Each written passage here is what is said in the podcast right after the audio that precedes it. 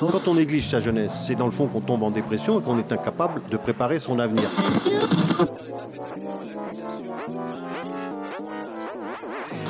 Ça ne veut plus rien dire, lycéens. C'est des merdeux, des cons. Le jeune est tourné vers l'avenir. Mais aujourd'hui, l'avenir ne se tourne plus vers le jeune.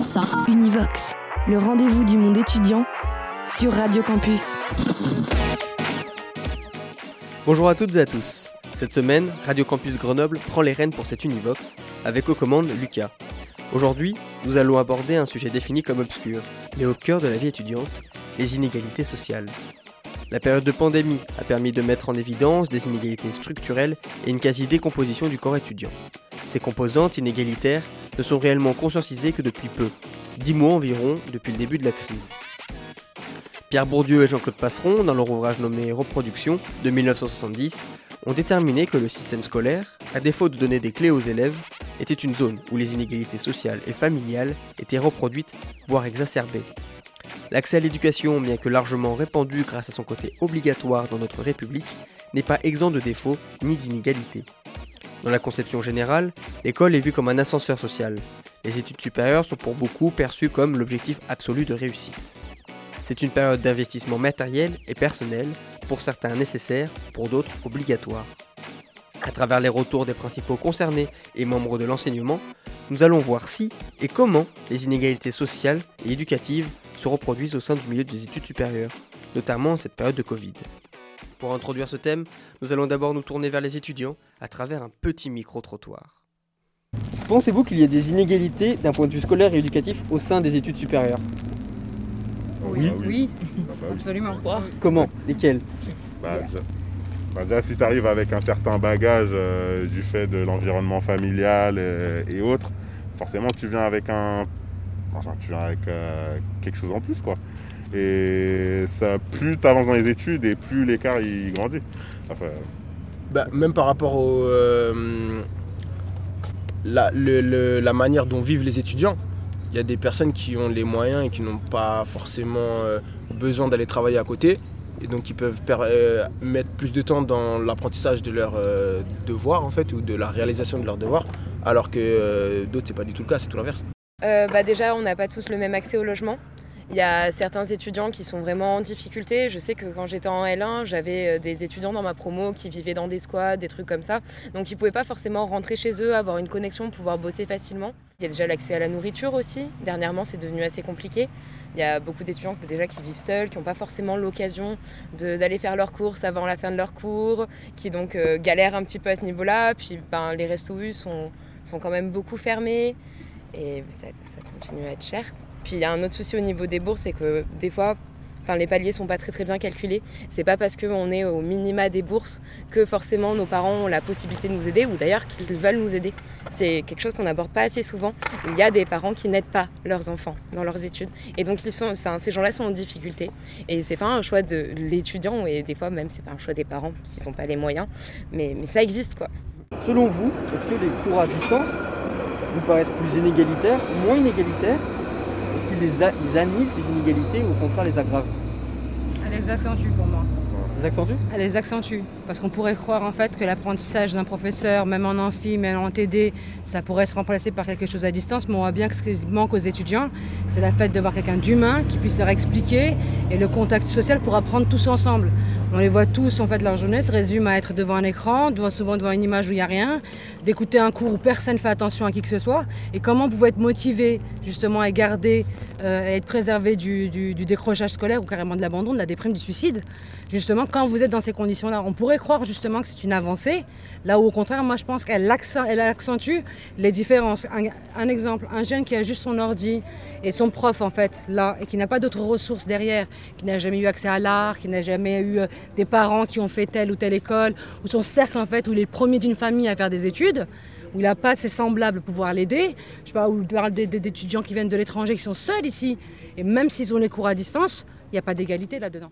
Dernière question qui est un peu la question, entre guillemets. Euh, selon vous, les études servent-elles toujours à avoir un meilleur avenir, un meilleur travail, ou c'est complètement un mythe? Je trouve qu'il y a une perte de valeur en fait euh, pour les diplômes. En fait, avant, le fait d'avoir un master 2, c'était vraiment, ça t'ouvrait vraiment des, des grandes portes. Mais en fait, plus on avance et plus il faut quelque chose d'autre en plus de ton Master 2, vas-y, il te faut un DU, vas-y, il te faut un certificat. Ah, mais il faut que tu passes le TOEFL, le TOEIC. En fait, euh, on est dans une surenchère des diplômes, euh, un peu comme ce qui se passe aux États-Unis, hein, parce que vraiment, aux États-Unis, tu vas dans les subways et tout. En fait, la plupart des gens, en fait, ils ont des bacs plus 5, avec des certificats en plus, avec, on demande toujours plus. Et là, en fait, ça va être encore pire avec le Covid, parce que les diplômes, ils perdent de la valeur. Il y a certains diplômes qui ont été euh, simplifiés, que ce soit le bac et autres, et qui font que l'employeur, quand il va être face à, comme dira déjà la génération Covid, il va se dire, ouais, vas-y, il a un bac, mais ce bac, il vaut rien. Donc il a intérêt à avoir quelque chose d'autre. Et du coup, ce quelque chose d'autre, en fait, c'est souvent quand tu as plus de moyens, que tu peux payer un certain diplôme, que tu peux euh, en fait, faire une certaine prépa que, que tu as besoin. Donc en fait, vraiment, il y a, il y a une surenchère des diplômes et une perte de valeur de tous les diplômes en général. Et ça s'aggrave avec le Covid. Univox. Désormais, je vous propose deux interviews d'enseignants de l'université. Aujourd'hui, nous recevons Clément Chillet, professeur d'histoire antique et directeur de l'UFR Arche à l'université Grenoble-Alpes, qui a bien voulu répondre à mes questions. Bonjour monsieur. Bonjour. Comment allez-vous? Très très bien, je vous remercie. Bon, et si nous rentions directement dans le vif du sujet? Très bien, allons-y. Allons-y. Donc, estimez-vous que les inégalités du secondaire se transposent-elles dans les études supérieures? Alors, euh, oui, je pense qu'elles euh, perdurent euh, d'une certaine manière. Je vais vous expliquer comment je vois les choses. Quand on est à l'université ou dans une grande école ou dans une école privée, on s'en rend pas forcément compte parce que les, dire, l'origine sociale des étudiants paraît plus homogène par rapport au secondaire. Mais en réalité, les inégalités sociales, elles se retrouvent dans les différents pôles que je viens de vous donner. Ce ne sont pas les mêmes profils sociaux qui euh, iront en grande école, euh, en école euh, privée, à l'université, en classe préparatoire, par exemple. Donc oui, d'une certaine manière, elle s'atténue un peu, mais elle se retrouve dans les différents pôles de l'enseignement supérieur, à mon avis. La question que je me posais du coup, c'est comment elles se représentent au sein de ce monde supérieur? Si elles existent toujours, mais légèrement différentes dans le secondaire. Alors, euh, dans les différents types d'études euh, dans lesquelles euh, on peut s'engager après les, les études secondaires, c'est là que peuvent se retrouver donc les inégalités. Pourquoi? Ça vient de plusieurs choses.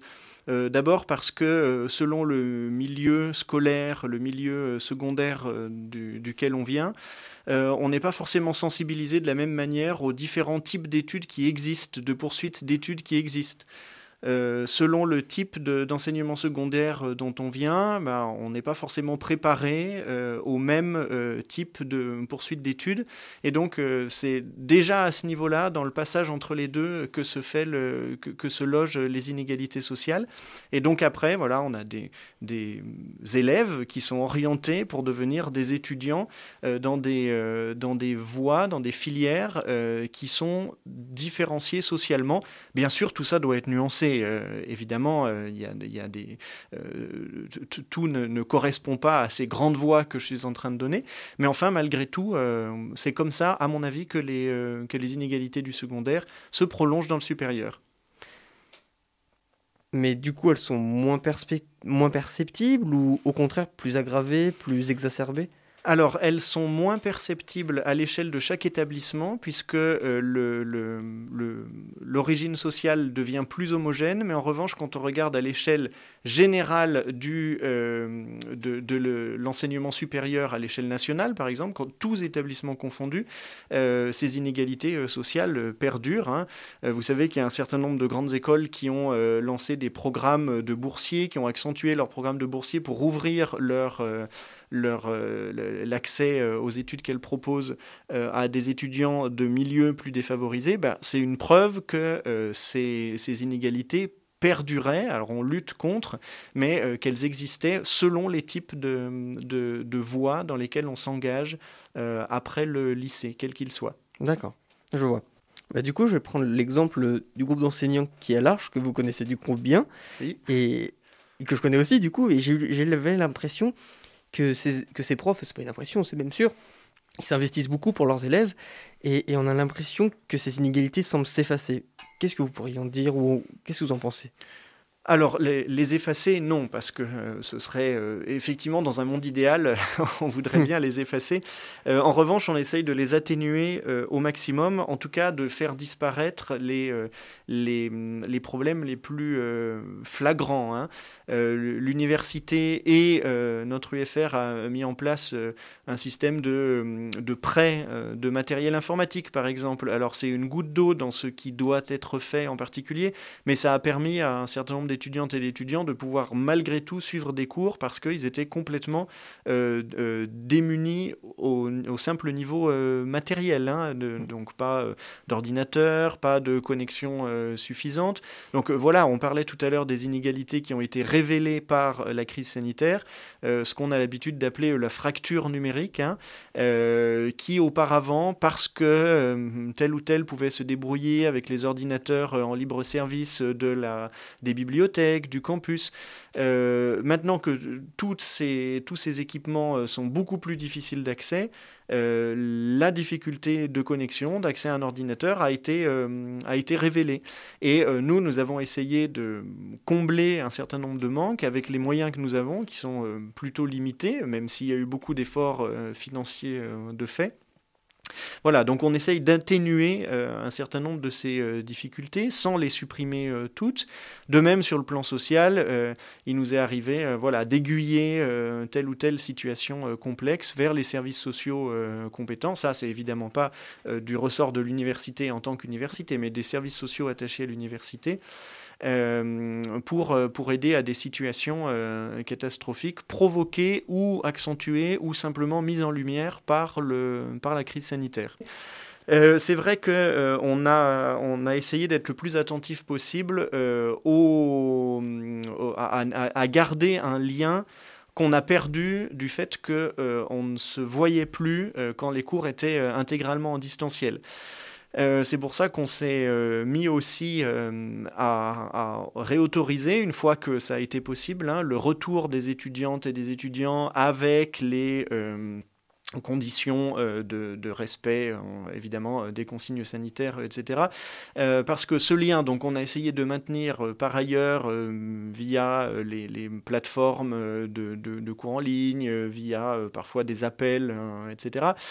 Euh, on s'est rendu compte que c'était très bien parce que ça permettait de maintenir un lien, mais que ça suffisait pas. Donc euh, nous, on a, on a très envie aussi de retrouver le plus possible ce lien euh, en direct avec vous tous et vous tous dans nos bâtiments, en cours ou en dehors des cours. Ça, c'est un sentiment partagé pour tous les étudiants, je pense.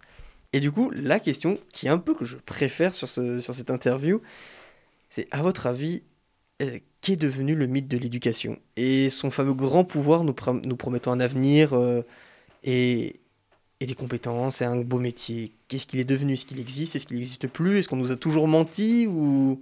Ah, Alors écoutez, je ne serais pas là euh, si je n'y croyais pas, donc pour moi c'est pas un mythe. Euh, savoir euh, sous toutes ses formes, hein, on parle aujourd'hui de connaissances, de savoir-être par exemple, tout ça ce sont des choses qui s'acquièrent à l'université mais aussi ailleurs. Les types de connaissances, les types de savoir-faire, les types de savoir-être sont pas les mêmes qu'on acquiert euh, dans telle ou telle filière, euh, qu'elle soit universitaire ou non. Bon, euh, mais c'est quelque chose qui est le, bien le plus précieux puisque c'est ce sur quoi on se construit. Alors, je ne dis pas qu'on commence à se construire dans les études supérieures, bien évidemment, on a commencé à construire sa personnalité, on a commencé à construire ses goûts, son parcours auparavant, mais c'est dans les études supérieures que vraiment on prend son autonomie sur ce, chapitre-là.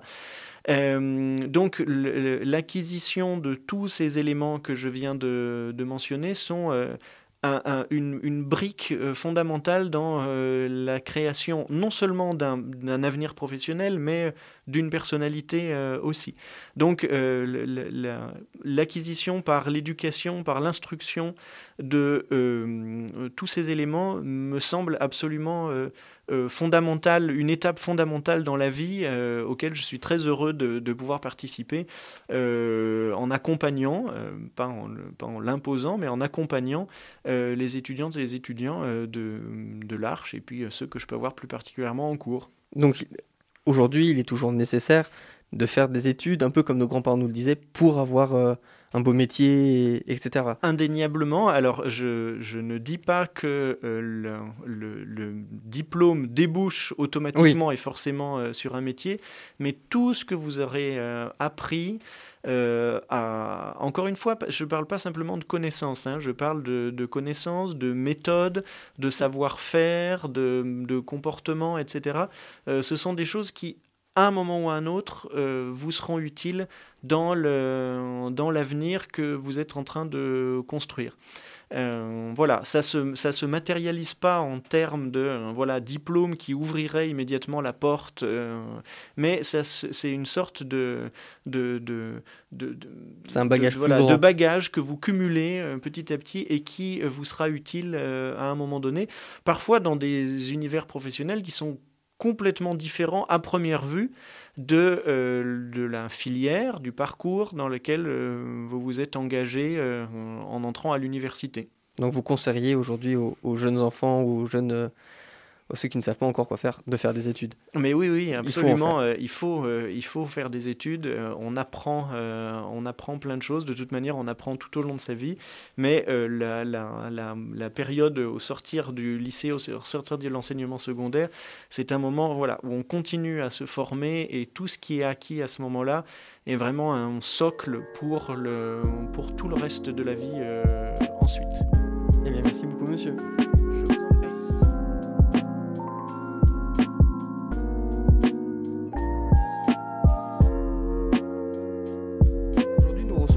Romain Geffrouet, professeur de géographie en sciences sociales à l'université Grenoble-Alpes, qui a bien voulu répondre à mes questions. Bonjour, monsieur. Comment Bon. allez-vous? Bonjour Lucas, bah ça va bien. Bon, on peut rentrer directement dans le corps du sujet alors. On y va. On y va. Estimez-vous que les inégalités du secondaire se transposent-elles dans les études supérieures? Ah oui d'accord, on y va direct comme ça. Direct. Euh, alors euh, je pense que je pense que oui, c'est-à-dire qu'en gros, enfin ce qu'on enfin, ce qu'on appelle les inégalités scolaires, bien entendu en fait se se, enfin, se prolongent dans les inégalités universitaires. Et hum, ça c'est alors bon, enfin ça peut être ce que je pense et ce que je vois. euh, Notamment parce que bah, j'ai eu la chance, moi, durant mon parcours professionnel, d'être à la fois enseignant au collège, au lycée, mais aussi euh, à l'université. Et donc j'ai retrouvé des, bah, des leviers communs euh, de, de reproduction, enfin de production et de reproduction de ces inégalités. Donc c'est à la fois c'est le c'est quelque chose que j'ai expérimenté, que j'ai vu, euh, auquel notamment malheureusement en fait à mon corps défendant j'ai pu aussi contribuer puisque en tant que en tant que membre en fait de ce de, ce système scolaire ou universitaire, bah, on fait des trucs euh, qui participent en fait de la production de ces inégalités. Ça, c'est une forme de vécu personnel, et un vécu plus ou moins réflexif, euh, mais également bah, toute la littérature le, le montre. Et si on a une littérature sociologique sur, les in- enfin, sur la production des inégalités scolaires qui est très abondante au niveau justement du, du premier et du second degré, on, a des éléments qui commencent à se développer euh, sur l'université et notamment à la suite en fait des, des travaux pionniers de Bourdieu et Passeron sur euh, sur les héritiers, sur la reproduction, euh, les reproductions sociales qui passaient par le par le diplôme à l'université. Donc oui, c'est sûr, on a des formes en fait d'inégalités qui sont très très fortes à l'université et l'université dans ses modalités de fonctionnement en fait contribue à les à les reproduire. Du coup, une question obligatoire dans cette euh, phase que l'on connaît, cette phase joyeuse qui est le Covid. Euh, du coup, est-ce que cette phase du Covid aggrave-t-elle ces inégalités ou les rend-elle moins perceptibles ou au contraire les met-elle sur le devant de la scène? Il y a Alors- plusieurs réponses, je le conçois. Donc alors là, le, je pense que tout dépend de quelle scène on parle. C'est-à-dire que si on parle de la scène euh, de, de- La scène publique, du Ouais. moins, on les voit, on les voit, elles sont, elles C'est-à-dire qu'au moment où, bah, dans la scène publique, après, euh, après quasiment, euh, on va dire, allez, 10 mois, pour être, pour être gentil avec eux, ap- après 10 mois, en fait, de marasme et de crise, en fait, universitaire, ça y est, en fait, ils ont enfin pris la mesure, en- enfin, une partie de la mesure de ce qui était en train de se jouer. Et ah là là, on va mettre en place des, des- des mesures d'urgence. Mesures d'urgence qui sont juste proclamées comme ça devant les médias, impossibles à mettre en place. Mm. Et on voit bien, en fait, que derrière les, les- les différentes annonces, de d'abord simplement de Macron et de Castex et que là très très tardivement en fait de Vidal bah il y a la réalité du terrain qui a jamais été prise en compte et notamment les étudiants comme le- les enseignants mais comme l'ensemble des professionnels de l'université ont jamais été consultés et globalement on a eu on a, on a eu face à nous mais un mépris abyssal et donc, si, sur la scène politique, ça a mis du temps à devenir, par contre, nous, dans nos pratiques enseignantes, ça a été immédiat. C'est-à-dire qu'en gros, on s'est vraiment rendu compte tout de suite que le tout numérique, le passage en distanciel, ça avait, euh, enfin, ça avait plusieurs conséquences. La première conséquence que ça avait, c'est que, d'une part, c'était pas juste une modalité différente d'enseignement. C'est-à-dire qu'en gros, on pouvait pas dire enseignement en présentiel, enseignement en distanciel. L'enseignement en distanciel, c'est pas un enseignement. C'est une pratique complètement dégradée, c'est un ersatz d'enseignement, c'est un faire avec les conditions, mais en aucun cas, en fait, il me semble que l'enseignement à distance peut prétendre être au moins similaire ou équivalent en fait à l'enseignement euh, à l'enseignement en présence. Et ça, ça, ça a été le premier, la première chose qu'on a vue nous très très rapidement. La deuxième chose qu'on a vue, c'est que là, on, avait une reproduction, enfin, un creusement des inégalités entre étudiants, mais dès le départ. Et ce creusement des inégalités, c'était à la fois en fait un creusement euh, au niveau des inégalités. Au début, on était vraiment sur des trucs très très matériels du type euh, qui a un ordi, qui a une connexion et qui a un endroit en fait tranquille pour travailler. Et ça, ça, ça a mis très longtemps à être pris en compte. C'est-à-dire que tout le monde, enfin, la communauté politique et une partie de la communauté universitaire a considéré c'est des étudiants, ils sont autonomes, ils auront tous en fait des bonnes conditions pour travailler. Mais on était très très loin de cette situation-là. Et dans, certaines des promos, par exemple, quand très rapidement nous on a fait des sondages dès le mois de mars euh, l'année dernière, on avait plus d'un tiers des étudiants et des étudiantes qui n'étaient pas du tout dans des bonnes conditions, enfin juste matérielles pour travailler. Donc ça, ça a été la première chose. La deuxième chose, c'est que au-delà des pratiques d'enseignement, cette crise sanitaire, en fait, euh, c'est aussi une crise sociale et qui a, euh, qui a frappé en fait de plein fouet toute une partie des étudiants et des étudiantes, avec le problème des stages, le problème des, des, rémunérations.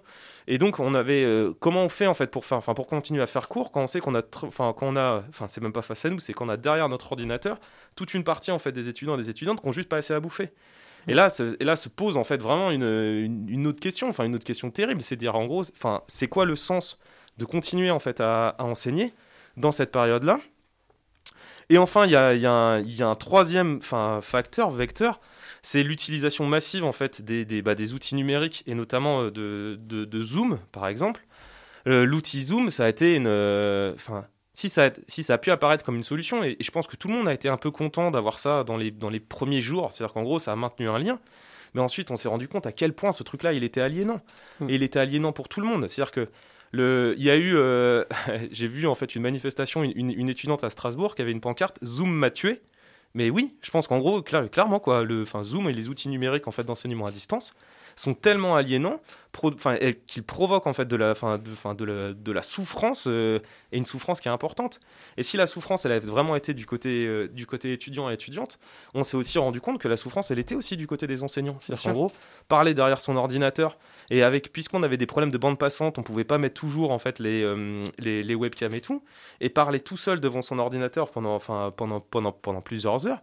Mais oui, enfin, ça ressemblait à des pratiques aliénantes et qui étaient très très loin de, je sais pas, moi j'ai une, assez haute euh, opinion de mon métier. Et je pense que mon métier il peut m'apporter beaucoup. Il peut, enfin, il, me permet de progresser, il me permet de d'apprendre en fait euh, avec et de mes étudiants et de mes étudiantes. Mais là, on était, on était plus à ça quoi. C'est-à-dire qu'on était, on, on, était vraiment plus là-dedans.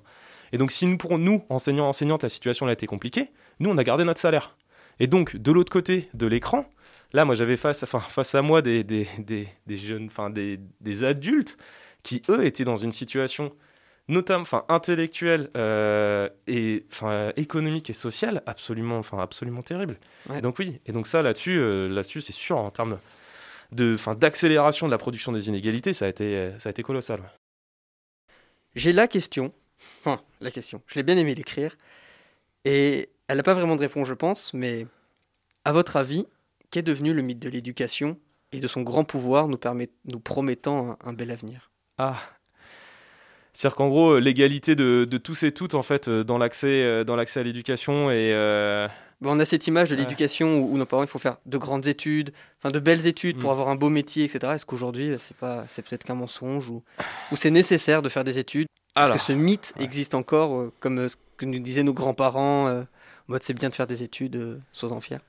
Alors le, le je vais essayer de répondre en deux temps à cette, à cette question-là, qui, moi, qui est une question qui est, qui est éminemment compliquée et, qui est un peu piégeuse. Et je sais pas, et je vais m'aventurer un peu dedans quand même. Euh, c'est le but. Parce qu'on est sympa, parce que c'est sympa Radio Campus. Parce que vous avez ce genre de questions. Euh, ouais, euh, alors, sur la première chose, en fait, le, je pense que le mythe, il, le mythe, il a été déconstruit. Et je pense que maintenant, enfin, ce mythe sur notamment l'égalité des chances, le mythe sur l'égalité des chances à l'école ou à l'université, Bon, là, il a pris un énorme coup, en fait. il a pris un énorme coup. Euh, et, je pense qu'une des revendications qu'il faut qu'on ait, c'est-à-dire qu'il faut qu'on ait nous en fait membres de la communauté universitaire.